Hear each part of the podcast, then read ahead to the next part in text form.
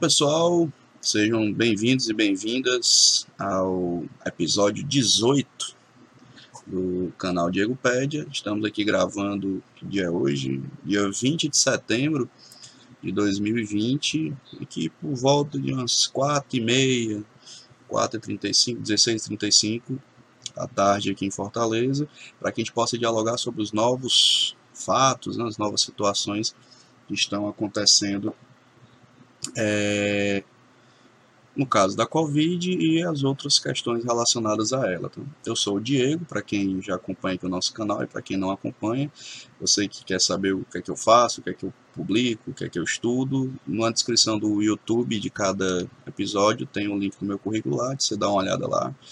Qualquer dúvida é só mandar um recado que a gente dialoga. É, Importante dizer para quem acompanha o canal aqui pelo YouTube, você não esquecer, né, caso você ainda não tenha feito isso, que aqui no canto inferior, eita, toda dificuldade, aqui, canto inferior direito, tem um botãozinho vermelho que você aperta lá e se inscreve gratuitamente no canal e fica recebendo as atualizações de todos os episódios e as novidades que a gente faz por aqui. É, e como esse é o episódio 18, aqui em cima vai aparecer uma bolinha com o episódio anterior, que é o episódio 17. E aí você pode acompanhar todos os outros, caso você tenha interesse em conhecer o, trabalho que é desenvolvido aqui, as opiniões, os fatos, enfim, tudo que é dialogado por aqui. Para quem já acompanha o nosso trabalho, é, sabe que a gente tem uma metodologia aqui de apresentação dos dados, vamos segui-la também hoje. E você que escuta a gente pelo podcast, não se preocupe, eu vou narrar todos os principais dados, você não pode ver aqui os gráficos, enfim, mas dá para ouvir e entender o argumento e quais são as questões. Pois bem, é, caros ouvintes da internet, né?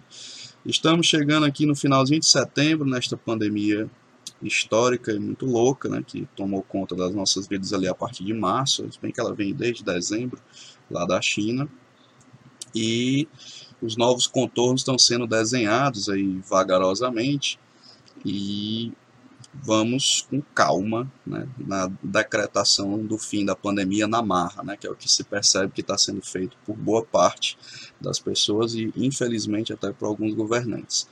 Mas vamos por, por cada etapa. Né? Então vamos aqui ao nosso famoso sisteminha do IntegraSUS, que é o que a gente utiliza para ver os dados, os dados públicos da Secretaria Estadual de Saúde aqui do Ceará. Vou posicionar aqui a minha câmera no cantinho para não atrapalhar muito a visualização de vocês. E vamos aos dados. Eu sempre apresento esse, essa tela inicial que é a do boletim para todo mundo ter uma noção de como é que está o panorama da situação aqui no estado do Ceará. Então, o que nós temos é basicamente o seguinte. Aqui eu já deixei filtrado né, os, os casos por município, considerando o maior número de casos, o menor número de casos. Fortaleza segue em primeiro lugar com 48.457 casos, seguido por Juazeiro do Norte com 14.910, depois Sobral com 11.567, Aí depois vem para a região metropolitana, ou seja, a gente tem aqui a capital, o município do sul, né, do estado, região do Cariri, que é Juazeiro, e depois a outra ponta na região norte, com Sobral.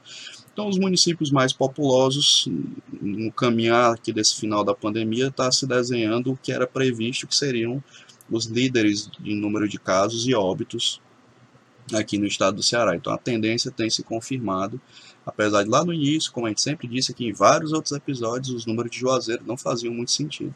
Agora estão mais próximos da realidade. Por tendência também, a região metropolitana é esperado que está mais próximo de Fortaleza, que tenha muitos casos, que tenha muitos óbitos, né? é, tanto lá na, na, no pico maior da pandemia, quanto agora nesse meio que platô e, e tendência de queda. Então, em terceiro, em, desculpa, em quarto lugar, é isso mesmo, é quarto lugar. Vem Maracanaú com 6.583 casos. O Crato lá volta para a região do Cariri, né, lá no sul do estado, com 6.168 casos. Depois volta para a região metropolitana com Calcaia, com 5.706 casos. Maranguape, 4.743. Aí vai ali para região dos Inhamuns, né, liderado por Crateus, está entre os 10 primeiros, né, 4.132 casos, depois vai para a região central com Quixadá, com 3.644 casos. Então, mais ou menos os 10 primeiros municípios em número de casos. No total, nós temos aqui do lado esquerdo, com essas, esses banners coloridos, é, temos 233.818 casos confirmados até o presente momento.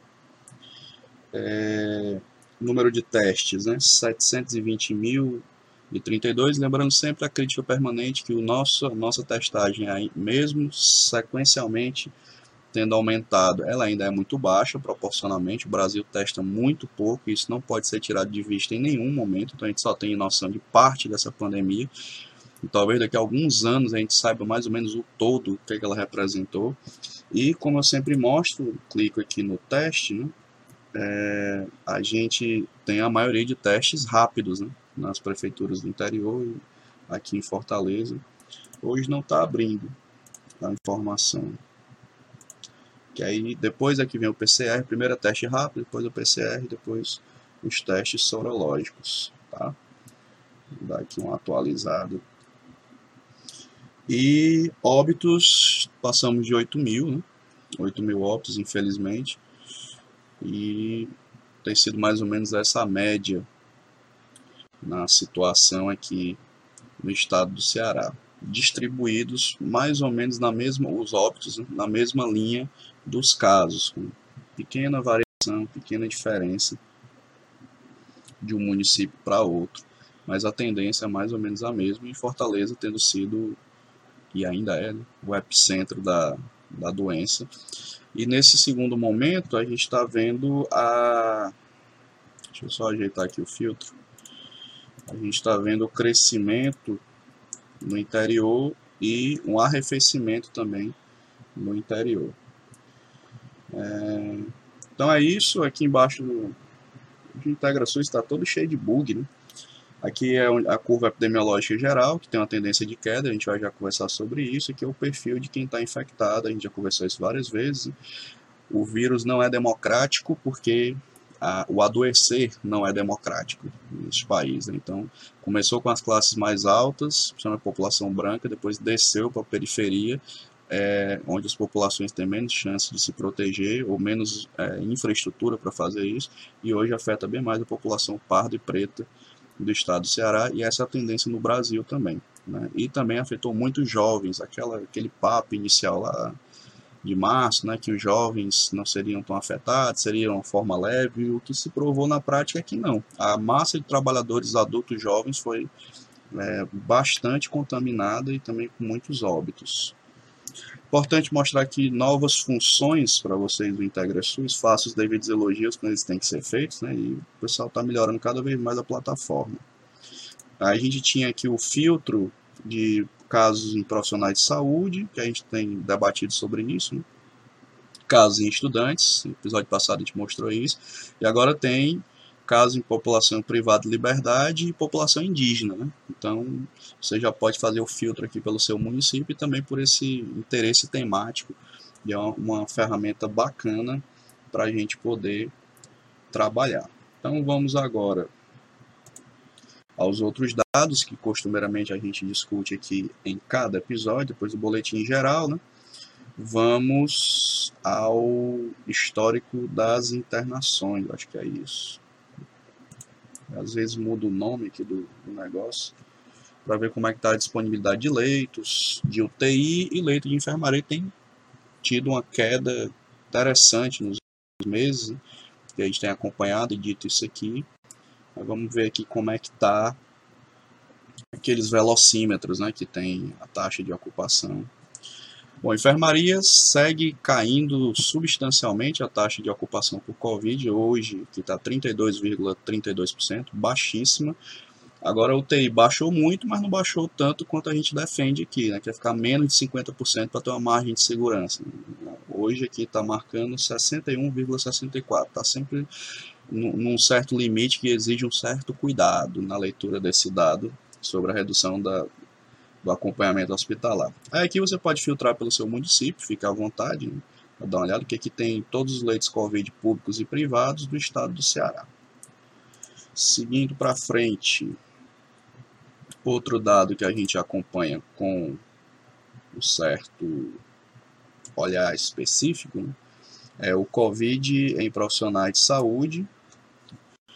É, para vocês terem noção de como é que é o impacto né, que os profissionais de saúde na linha de frente ou na linha de retaguarda é, ao longo do tempo. Em vários episódios a gente tem apresentado esse, esses dados e discutido criticamente sobre eles. Segue mais ou menos a linha dos casos gerais, né? Fortaleza com maior número de casos, com 7.409 profissionais infectados, 13 óbitos, depois vem Sobral, com 763 casos confirmados de profissionais e nenhum óbito, Calcaia com 681 casos confirmados um óbito, depois Juazeiro, 442 casos, depois o Crato, 280 e Quixeramobim com 280. Então, os hospitais é, regionais mais ou menos ajudam a entender que foram eles a linha de frente na maior parte do, da assistência à população, é, é onde também tem uma, os maiores núcleos de infecção de profissionais, né, nesses municípios polo. Total de casos confirmados em profissionais no estado, aqui do lado esquerdo, esse banner laranja, né? 16.852 e 28 óbitos entre os profissionais. Vamos ver aqui se mudou alguma coisa na média do que tinha antes dos episódios, está mais ou menos a mesma coisa. Né? Casos confirmados, primeira profissão, técnicos e auxiliares de enfermagem, depois enfermeiro, depois médico, depois agente comunitário de saúde, entre os quatro primeiros, quatro, cinco primeiros. Os óbitos consolidou-se, né? os profissionais médicos faleceram um pouco mais, depois técnicos e auxiliar de enfermagem, depois enfermeiro, depois condutor de ambulância. E aqui embaixo a gente tem o perfil majoritário de infecções é, em profissionais de sexo feminino né? e os óbitos mais ou menos distribuídos entre os dois sexos. E aqui a curva epidemiológica do acúmulo de casos. Ok. Aí vamos aqui agora, deixe-me ver. O outro dado que a gente costuma mostrar aqui, que é o famoso RT, né? Só preciso achar cadê ele, que ele sumiu daqui.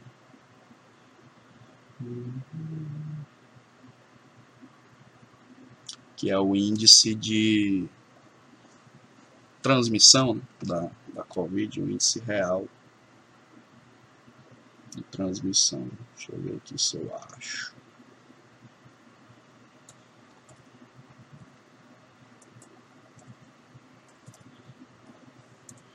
Talvez tenha tirado daqui.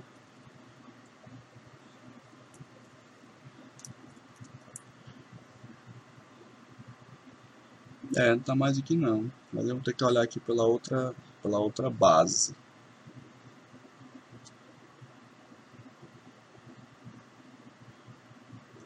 que provavelmente deve ter integrado isso com outra perspectiva. Né?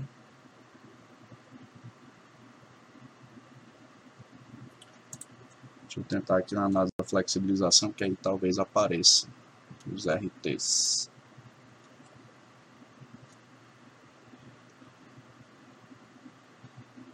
Aí você pode filtrar pelo seu município, né? de acordo com o que você achar mais interessante em termos de análise. Está carregando aqui os dados.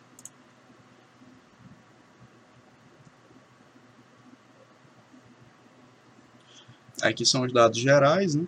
É, como se pode ver, tem reduzido a taxa de transmissão geral no estado de, de casos e os óbitos com um platô durante boa parte aqui de setembro e agora está caindo, né? O registro de casos por óbito. A gente vai já conversar sobre isso, aquela divergência dos dados com a Rede Globo. Gerou uma confusão aí nos últimos dias. Aqui é a incidência e os RTs que mostram a tendência geral de que está caindo, né? Está caindo globalmente falando, isso é verdade. Pois bem, então, dito isto, vamos agora para um outro indicador importante, que não está aqui na plataforma do IntegraSUS, que é os dados de mobilidade do Google. Vamos lá, subir aqui esses dados, mostrar para vocês. Tirar aqui o IntegraSUS. Pronto. Esse relatório aqui, deixa eu subir aqui minha câmera que ela sumiu. Pronto.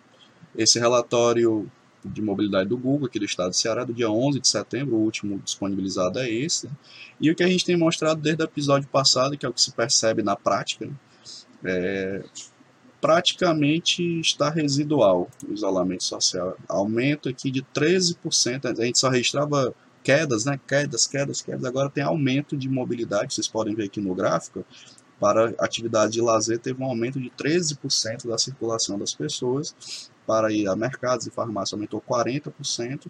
A gente só não está indo muito a parques, porque não é muita vibe aqui do pessoal do Ceará fazer isso. Aí tem redução das outras, dos outros índices, mas em geral, basicamente, população residual que está fazendo isolamento mais hard. Né? Então, todo mundo está saindo por alguma razão, seja porque necessita, ou seja porque não necessita. E isso vai ter rebote, a gente sabe disso, no aumento de casos. É, e talvez não seja tão grande, mas vai ter. Né? Até a gente ter vacina, essas oscilações vão acontecer como estão acontecendo na Europa e nos Estados Unidos. Todo mundo sair ao mesmo tempo tem consequência, né? As pessoas muitas vezes não pensam sobre isso e vão, por várias razões que estamos, estamos aqui amadurecendo, fazer um episódio só sobre comportamento social, para explicar esse histórico, inclusive, do comportamento da população ao longo da pandemia. E neste momento histórico, o que nós estamos vendo é que boa parte das pessoas decretou o fim da pandemia por vontade própria. Né? Isso é um fenômeno esperado, mas não resolve nada. Né? Então, esse é o recado que a gente tem dito aqui há vários episódios. E nós vamos demonstrar isso aqui com números Daqui a um ou dois episódios está, estou aqui estruturando esses dados para apresentar. Pois bem, então como se vê aqui, basicamente, do ponto de vista geral, quase não tem isolamento social no estado do Ceará e principalmente em Fortaleza. Certo? Então, dito isso, vamos à confusão da semana passada, que foi os dados do G1. O G1 apresentou vários dias, vários dias mesmo, o estado do Ceará com aquela mapinha vermelha, aumento do número de óbitos e casos. Né? O governador Camilo Santana, em várias oportunidades, disse que aquilo não procedia, que os dados da CESA diziam o contrário. E era óbvio para quem acompanha esses casos que era uma diferença de metodologia. A média móvel usada pela Globo usa uma metodologia, a CESA usa outra. Então, nenhum está certo, nem o outro está errado. Então, são réguas diferentes para analisar o mesmo fenômeno. E hoje, dia 20, está aí projetado para quem está acompanhando pelo YouTube, eu vou dizer para quem está acompanhando pelo podcast. Hoje tem queda, né? O Ceará está em queda, dia 20 de setembro, está aqui uma queda substancial de 36% de casos e óbitos. Média móvel, tá? Por isso a gente voltou pro azul. Aí vai ficar nisso, gente. Vai pro vermelho, volta pro amarelo, vai pro azul naquele mapinha da Globo. E é importante dizer que a Globo e os meios de comunicação, daquele consórcio de comunicação, usam os dados das secretarias estaduais. O governo do estado disponibilizou esse documento aqui que eu vou apresentá-lo, que em síntese ele diz o seguinte, tá aqui o nome do documento, deixa eu ir lá para cima, que aí eu mostro aqui.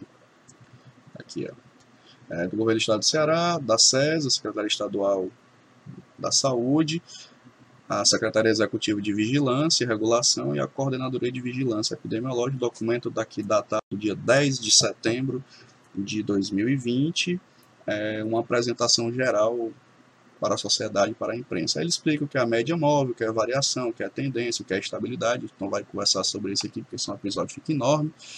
Mas e aí vai apresentando todas as tabelas da série histórica da, das semanas epidemiológicas de casos e óbitos aqui do estado do Ceará. E como vocês podem ver aqui, ó, nesse gráfico verde, tem substancialmente caído a, a quantidade de óbitos, e isso é verdade. Né? É, e aí tem semana que sobe um pouquinho mais, tem semana que desce, mas na média geral está caindo. Né? O nosso pico pandêmico realmente foi maio, metade de junho. Aí depois foi teve um platô aqui, aí de, de final de julho para agosto a tendência é de queda e tem, e tem seguido essa tendência com picos, né? Picos oscilatórios. Aí tem aqui outro gráfico mostrando coisas semelhantes e aqui é o slide final. Em suma, aqui em cima a metodologia da Globo, da média móvel, que em setembro apresentou subida dos óbitos e embaixo é o gráfico da CESA com a metodologia que ela usa, que mostra o contrário, mostra a descida. Então é o tipo de método que se usa, e no caso aqui, segundo o governo do estado, o consórcio registrou um registro de casos antigos grande em um determinado período aqui que está marcando nessa seta, que desbalanceou um pouco essa média aqui de setembro. Em suma, é isso, tá? Então, aquela grande confusão, pequeno burburinho que rolou na mídia, é, tecnicamente se resolve assim. E isso vai acontecer várias vezes, tá? O fato é que a gente ainda vai saber daqui a uma semana ou 15 dias aquela, é, ida em massa para o feriadão do 7 de setembro, que é a demanda reprimida do turismo, né, gente? As pessoas estão querendo se divertir e isso é um fenômeno esperado. Isso vai acontecer quando de fato liberarem os bares, aqui no estado do Ceará, vai ser uma loucura. As pessoas, uma catarse coletiva. Isso é muito ruim, porque vai gerando esses picos, né? Não necessariamente esses picos vão significar retorno para lockdowns ou coisas do tipo, porque, ao que parece, é, o vírus está se espalhando e é, está acontecendo um, é, um índice menor de infecções graves e também lembro sempre tenho dito isso aqui em vários episódios a nossa medicina aprendeu a lidar melhor com a Covid. Né? Os estudos foram sendo publicados, o que tinha validade científica foi sendo afirmado, então as pessoas estão aprendendo a manejar melhor, até mesmo na UTI. Então, tem morrido menos gente, mas tem sido mais gente recuperada no processo de saúde. Isso é um dado muito bom. A gente ali de junho para frente aprendeu é, como tratar melhor a, a Covid, inclusive de forma mais preventiva. O, o, protocolo do Ministério da Saúde está sendo revisto tardiamente, mas ainda bem que está sendo, porque lá dizia que a gente só deveria procurar o serviço de saúde quando tivesse com falta de ar. Falta de ar já é o limite da morte né, para a Covid. A gente não sabia disso ali em março, abril e maio. Então isso só foi mudar depois. Né? Então passamos mal bocados porque a gente não conhecia a doença e ainda estamos aprendendo a conhecer. Então esses picos vão acontecer, eles vão fazer parte do que a gente chama aqui nesse canal de segunda onda. Há teóricos que dizem que não vai haver segunda onda, a gente vai haver sim, com esses picos oscilantes. E no Brasil, o dado geral é aquele platôzão, né, que eu até falei no Twitter. É, estamos entrando para a história da epidemiologia, um platô que não desce. Né, e fica ali sempre com números muito altos, números oscilando entre 800 e 1000 mortes por dia. Isso não é razoável em lugar nenhum do mundo. E em suma é isso, tá, gente? É, sobre essa divergência aqui da interpretação de aumento de óbitos, nesse momento está caindo, inclusive caindo substancialmente, e semana passada estava aumentando, 30 e poucos por cento, agora está caindo e vai ficar nisso é, durante o segundo semestre inteiro, até a gente ter vacina. É, Deixe-me ver aqui, outra novidade que surgiu ontem, na verdade, sábado, vou subir aqui, é que o governo do estado apareceu, tá aí, apareceu. Notícia do jornal o Povo, o governo do estado é, autorizou o retorno de mais é, tipos de atividades educacionais. Né? Curso de inglês tinha sido permitido, aí depois curso de idiomas, na verdade. Né? Depois foi permitido o ensino da rede privada, mas ao mesmo tempo permitindo que esse ensino presencial seja uma coisa opcional, que tem que manter o, o ensino remoto né, pela internet. E aí gera uma confusão no tamanho do mundo. Na prática, o que eu estou percebendo que o governo está deixando abrir, né, também por razões políticas, é permitir que os estabelecimentos tentem voltar. Mas aí tem que manter o, o virtual. Os, é, os, estabelecimentos privados, eu acho que vão voltar num caráter meio desesperador para tentar garantir a, a, o não desconto né, dos 30% que eles estão sendo obrigados a dar. É, o ensino público está uma confusão, porque uma parte do, do, pessoal entende que tem que ser de um jeito, outra parte de outro jeito. É, e, de certa forma, esse canal que já se posicionou sobre isso faz tempo. Né? Pedagogicamente, esse ano está perdido. Né? Então, os estudantes que vão tentar o Enem, o pessoal que está no ensino médio, né, ano que vem, já vai com nível de prejuízo muito grande. A gente só vai recuperar isso daqui a um ano. O ensino fundamental também, o ensino infantil e o fundamental completamente prejudicado, que os professores estão tentando fazer a redução de danos. É, a volta nesse momento presencial é, é só mais um risco né, que os, os, principalmente os professores vão correr mais do que os alunos, de ter mais infecções circulando, porque o índice de assintomáticos, que a gente não tem controle de assintomáticos nessa pandemia, porque a gente não faz testes em massa, né, a gente faz testes só de quem está assintomático. É, vai aumentar o número de casos, como aumentou um pouco em Manaus, como Manaus voltou né, presencialmente, e isso deve ser uma tendência nesse segundo semestre. É, a volta da educação, repito, vai alimentar a nossa segunda onda de Covid e ela será mais branda, com certeza, mas ela vai existir. Então foram autorizados aqui o retorno de mais alguns setores educacionais, né, com todos os protocolos, segundo o governo do estado. Eu tenho lá minhas dúvidas se algumas escolas vão conseguir cumprir, mas vamos ver, né, se eu estou certo ou estou equivocado.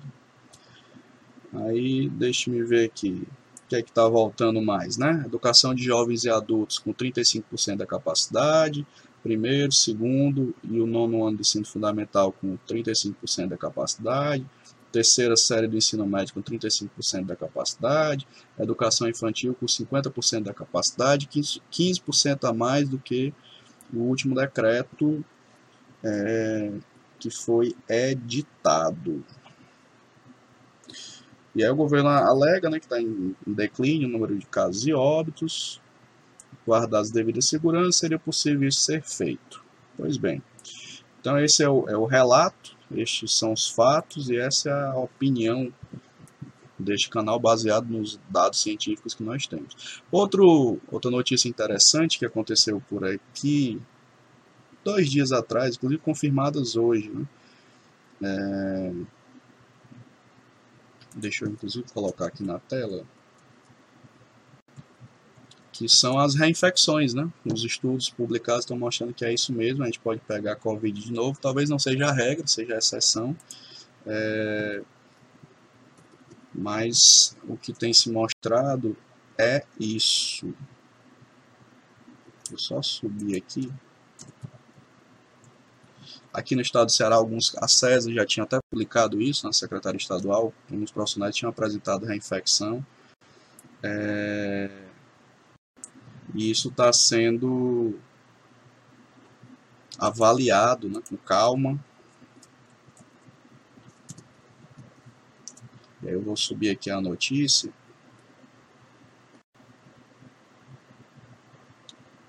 Para a gente poder mostrar isso. No caso, a USP, né? Ela fez hoje é, essa confirmação e saiu na CNN. A notícia não está disponível aqui, porque provavelmente deve ser só para assinante. Mas é isso, né? Então, é, tanto lá em Hong Kong com aquele aqueles pacientes descobriram que era possível a reinfecção, aqui no Brasil também já há casos relatados, só que ninguém tem é, certeza de como é que ocorre essa reinfecção, em que grau ela, se ela é mais branda, se ela é um pouco mais leve, se isso mais severa, se isso depende de cada pessoa, são incertezas que ainda pairam é, nos estudos científicos. E aí nós temos que esperar e nos cuidar, ou seja, usar máscara e principalmente evitar aglomerações desnecessárias. Que aí, para finalizar o episódio de hoje, que eu gostaria de dizer para todo mundo é que a pandemia não acabou. É, alguns fenômenos esperados ainda vão acontecer. É, tanto pela volta do sistema educacional gradualmente, né, com todas as suas dificuldades, quanto pela volta de outros setores que o governo está aí dando até uma segurada, como a dos bares. Né? É, já existe também ventilado notícias de que o governo do Rio pretende liberar público nos estádios, que é uma insanidade, volto a dizer, porque mesmo que seja provavelmente seguro, isso gera nenhum tipo de ganho para os times, porque você vai ter um público limitado. Quem é esse público que vai conseguir? Será que essas pessoas, no meio daquela loucura que é torcer para o futebol, vão garantir um distanciamento mínimo? E foi exatamente os estádios que começaram a, a proliferação de Covid na Europa e em vários outros lugares. Então, simbolicamente, isso é muito ruim para a população. Volto a dizer que é, exemplos mal feitos, como o da abertura do comércio, não podem justificar que outros exemplos mal feitos sejam feitos, realizados pelo, e com apoio do poder público. Então, é, a volta de público antes da vacina é surreal. É, é um, uma espécie de negacionismo soft que é feito no esporte. Eu entendo que o pessoal é apaixonado por futebol, eu também sou, mas a irresponsabilidade não é a regra da decisão de conduta. Né? Não deveria ser na pandemia. E é isso, gente. É, esse foi o nosso episódio 18. Dados mais gerais, as novidades dessa semana. E se você gostou do episódio, não esqueça de curtir aqui, compartilhar pelos meios que você achar legal, se inscreva no canal aqui embaixo, no botãozinho vermelho. Você que está aí pelo podcast também pode curtir o nosso trabalho e divulgar também pelos meios que você achar necessário. E estamos aí abertos ao diálogo, sugestões são sempre bem-vindas, construtivas. E vamos que vamos. Usem máscaras, precisar sair de casa, tentem não se aglomerar desnecessariamente e tomem os devidos cuidados que nós vamos sobreviver a essa história e até a vacina chegar. Próximo episódio a gente traz mais dados sobre vacina, sobre as idas e vindas, né? A paralisação da vacina da AstraZeneca, que depois voltou porque viu que a pessoa que estava com possíveis sintomas não tinha tomado a vacina, então já está retomado o processo e vai seguindo até a gente ter a segurança de que a vacina funciona e que ela é segura, tá bom? Então é isso. Um abraço virtual aí em vocês e até o próximo episódio. Tchau, tchau.